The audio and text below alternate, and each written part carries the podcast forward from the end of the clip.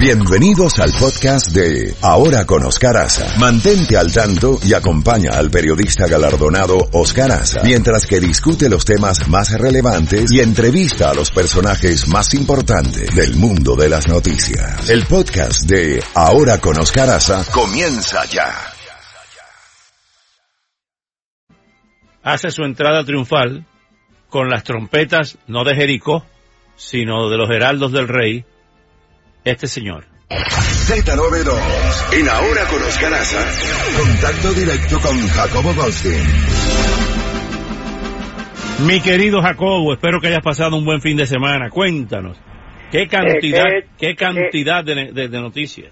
¿Qué he hecho para merecer tanto elogio, don Oscar Aza? Su trayectoria impoluta, su bonomía y su capacidad profesional.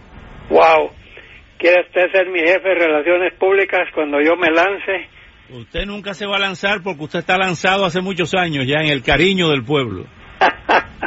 muchas gracias, muchas gracias. Oiga, don Oscar Aza, ¿qué semana hemos tenido y qué semana nos viene encima? Sí, señor. En primer lugar, el tiempo, la naturaleza. Este ha sido uno de los peores inviernos que yo he visto y mira que me tocó vivir a mí muchos inviernos en Washington, 25 años en Washington, cuando era joven, nueve años en Virginia, en una academia militar y en la Universidad de Virginia. Me ha tocado mucho invierno en las partes frías, digámoslo así. Yo no recuerdo un invierno donde haya habido tanta tormenta una tras otra. Es que llega una, pasa y a los dos días viene la siguiente. Y hemos tenido tormentas que vienen desde Canadá, desde Alaska. Hemos visto que vienen desde el Pacífico, cruzan todo. La zona central ha tenido de todo. La zona sur ha sufrido inundaciones en este invierno como pocas veces y ahora tenemos un tornado en Alabama que mata, por el momento se cuentan 23 víctimas y decenas de heridos, o docenas de heridos, digámoslo así. Horrible. Todavía no se sabe cuál va a ser el resultado final. En Nueva York y Boston han cerrado las escuelas el día de hoy. Miles de vuelos cancelados y retrasados, carreteras intransitables. Se dice, pero la madre naturaleza tiene su calendario propio. Se dice que la primavera oficialmente se inicia el 21 de marzo. Estamos hoy a 4, si no me equivoco, Oscar. Y te voy a decir algo, esto no se ve que, que tiene la menor intención de desaparecer así nomás. Mientras tanto, tenemos un discurso kilométrico que se echó el presidente Trump frente a los eh, conservadores republicanos, eh, un discurso que según acabo de oír, dos horas y veinte minutos de diálogo, pero un diálogo personal, él hablando. ¿Te recuerda eso a personas que se echaban esos discursos kilométricos, Oscar? Bueno, hay muchos en la historia. Hay muchos. Lo interesante es una encuesta de NBC y de Wall Street Journal que le da tres puntos más al presidente. Está en un 48%. Su, yo creo que son los números más altos en su presidencia. Ah, definitivamente.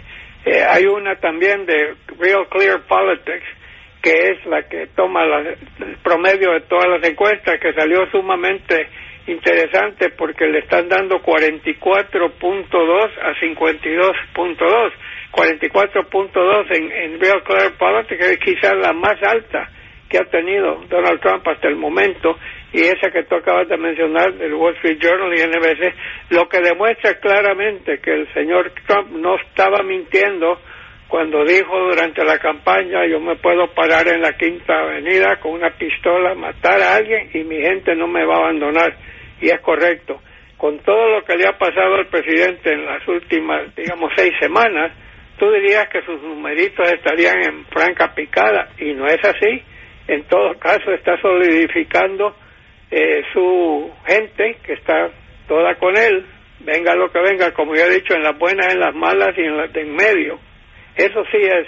Y si los demócratas creen que así como están divididos, con tantos candidatos que van a necesitar un avión para llevarlos a todos de un lado a otro, eh, que se vayan preparando para cuatro años más de Donald Trump. Estoy totalmente de acuerdo contigo. Por el panorama que vemos hoy, con una serie de candidatos totalmente sin pegada, como se dice en boxeo. Bernie Sanders, la otra que no es candidata a la presidencia, pero que está en el Bronx, la Alexandria Ocasio eh, diciendo disparate. Si los demócratas, esos son los candidatos que están presentando, efectivamente estoy de acuerdo contigo, tenemos a Trump cuatro años más.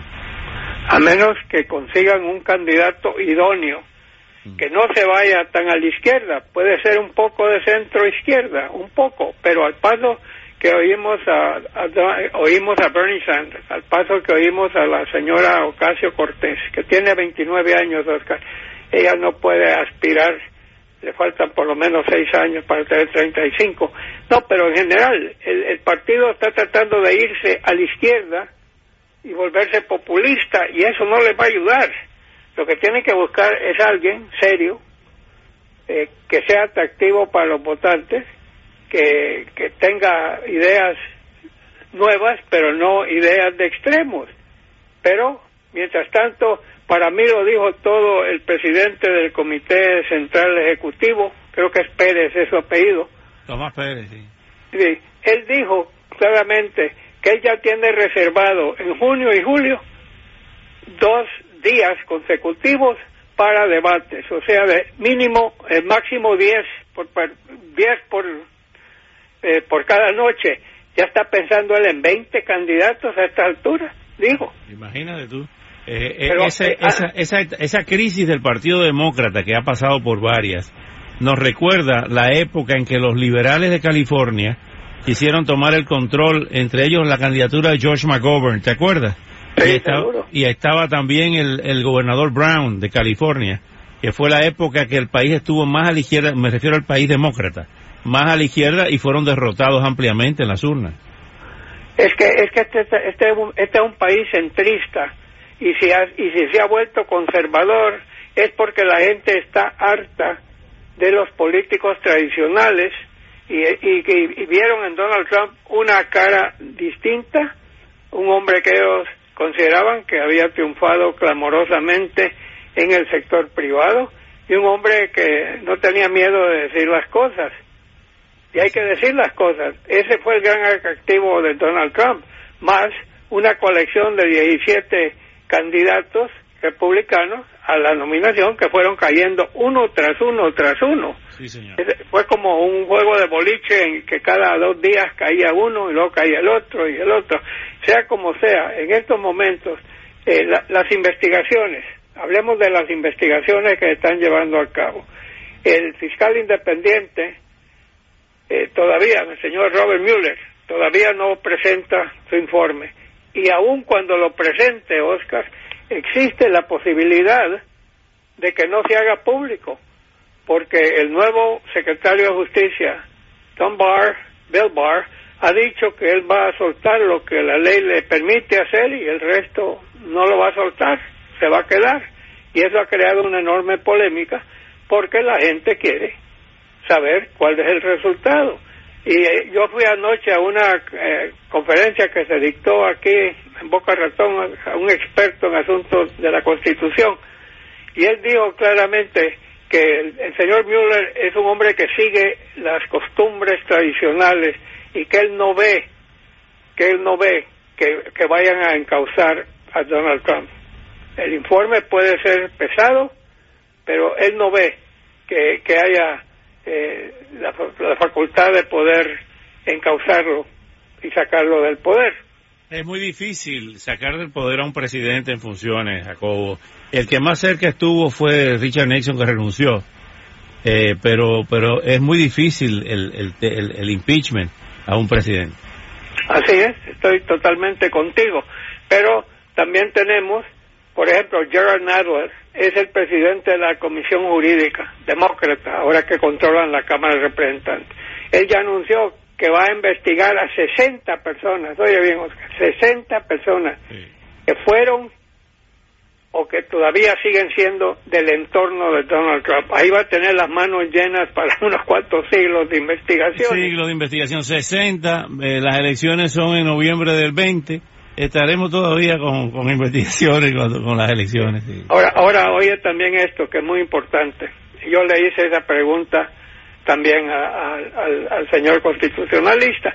No cabe duda que este país, la constitución es sagrada y no cabe duda que eh, cuando fue elaborada en su tiempo era por la gente en aquel entonces que tenía educación. Estamos hablando en 1787, que fue cuando salió la Constitución.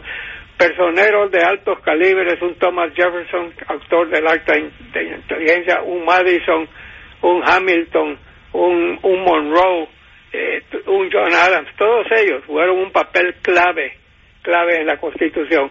Pero la Constitución estaba basada en dos cosas, que las personas que la elaboraron tenían las mejores intenciones del mundo y no estaban jugando política, estaban jugando la nación, que la nación esta se convirtiera en lo que verdaderamente se convirtió. Hay, hay ciertas cosas en, en esta constitución, Oscar, que fueron basadas en lo que estaba sucediendo en aquel entonces.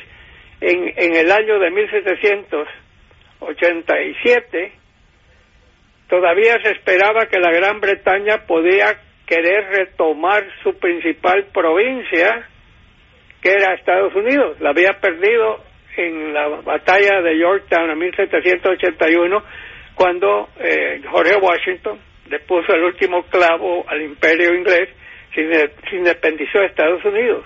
¿Ok? Entonces, ¿qué pasa? Por ejemplo, la ley de tenencia de armas, Oscar, que, que es tan polémica y que ha contribuido a que tengamos más de hay más hay más armas que ciudadanos en este país. Hay ciudadanos que tienen 10 armas o 15. ¿Por qué? Porque en aquel entonces no había un ejército, había milicias, voluntarios. Y entonces para que ellos pudiesen portar armas pasaron la ley de que tienen derecho a las armas. Estoy seguro que los padres de la patria nunca contemplaron que aquí se podía comprar ametralladoras, así nomás ir, si no tenía récord criminal, o comprar bazucas o, rifles automáticos y semiautomáticos. Hay muchas cosas en la Constitución que pueden ser, pero cambiar la Constitución, Oscar, es labor de años. Se necesita dos terceras partes de la, de la convención de cada Estado y luego dos terceras partes de las dos cámaras. Tomaría años cambiar la Constitución. Así que la tenemos nos guste o no nos guste, nos ha llevado tan lejos, Oscar, nos ha traído desde 1787 al 2019 como la principal democracia del mundo, pero tenemos que cuidarla y una de las formas de cuidarla es ir a votar. Yo no puedo entender que aquí con todas las facilidades que hay puedes votar, votar ausente, puedes votar adelantado no votar para mí es un pecado, Oscar, sinceramente. Sí, señor. ¿viste la tormenta de nieve que hay en el noreste de la nación? Sí, sí, estamos hablando de eso. Es increíble lo que hay en, Rhode Island, 14 pulgadas, Oscar.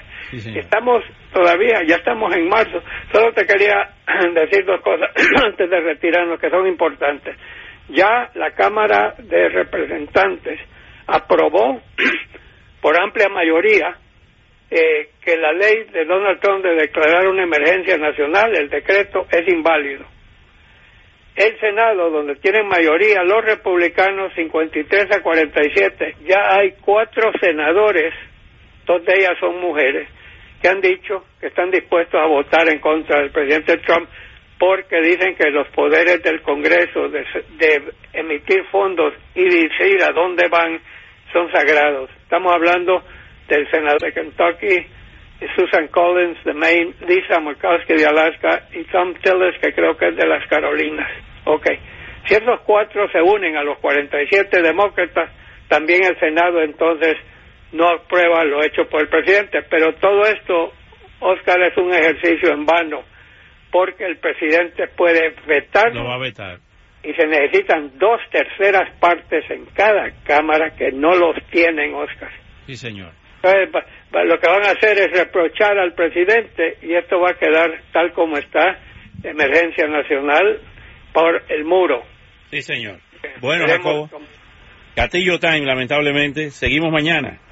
Sí, señor, seguimos mañana. Y cuídese usted el mapa político. Así es, así es. Hasta mañana, Jacobo. Saludos.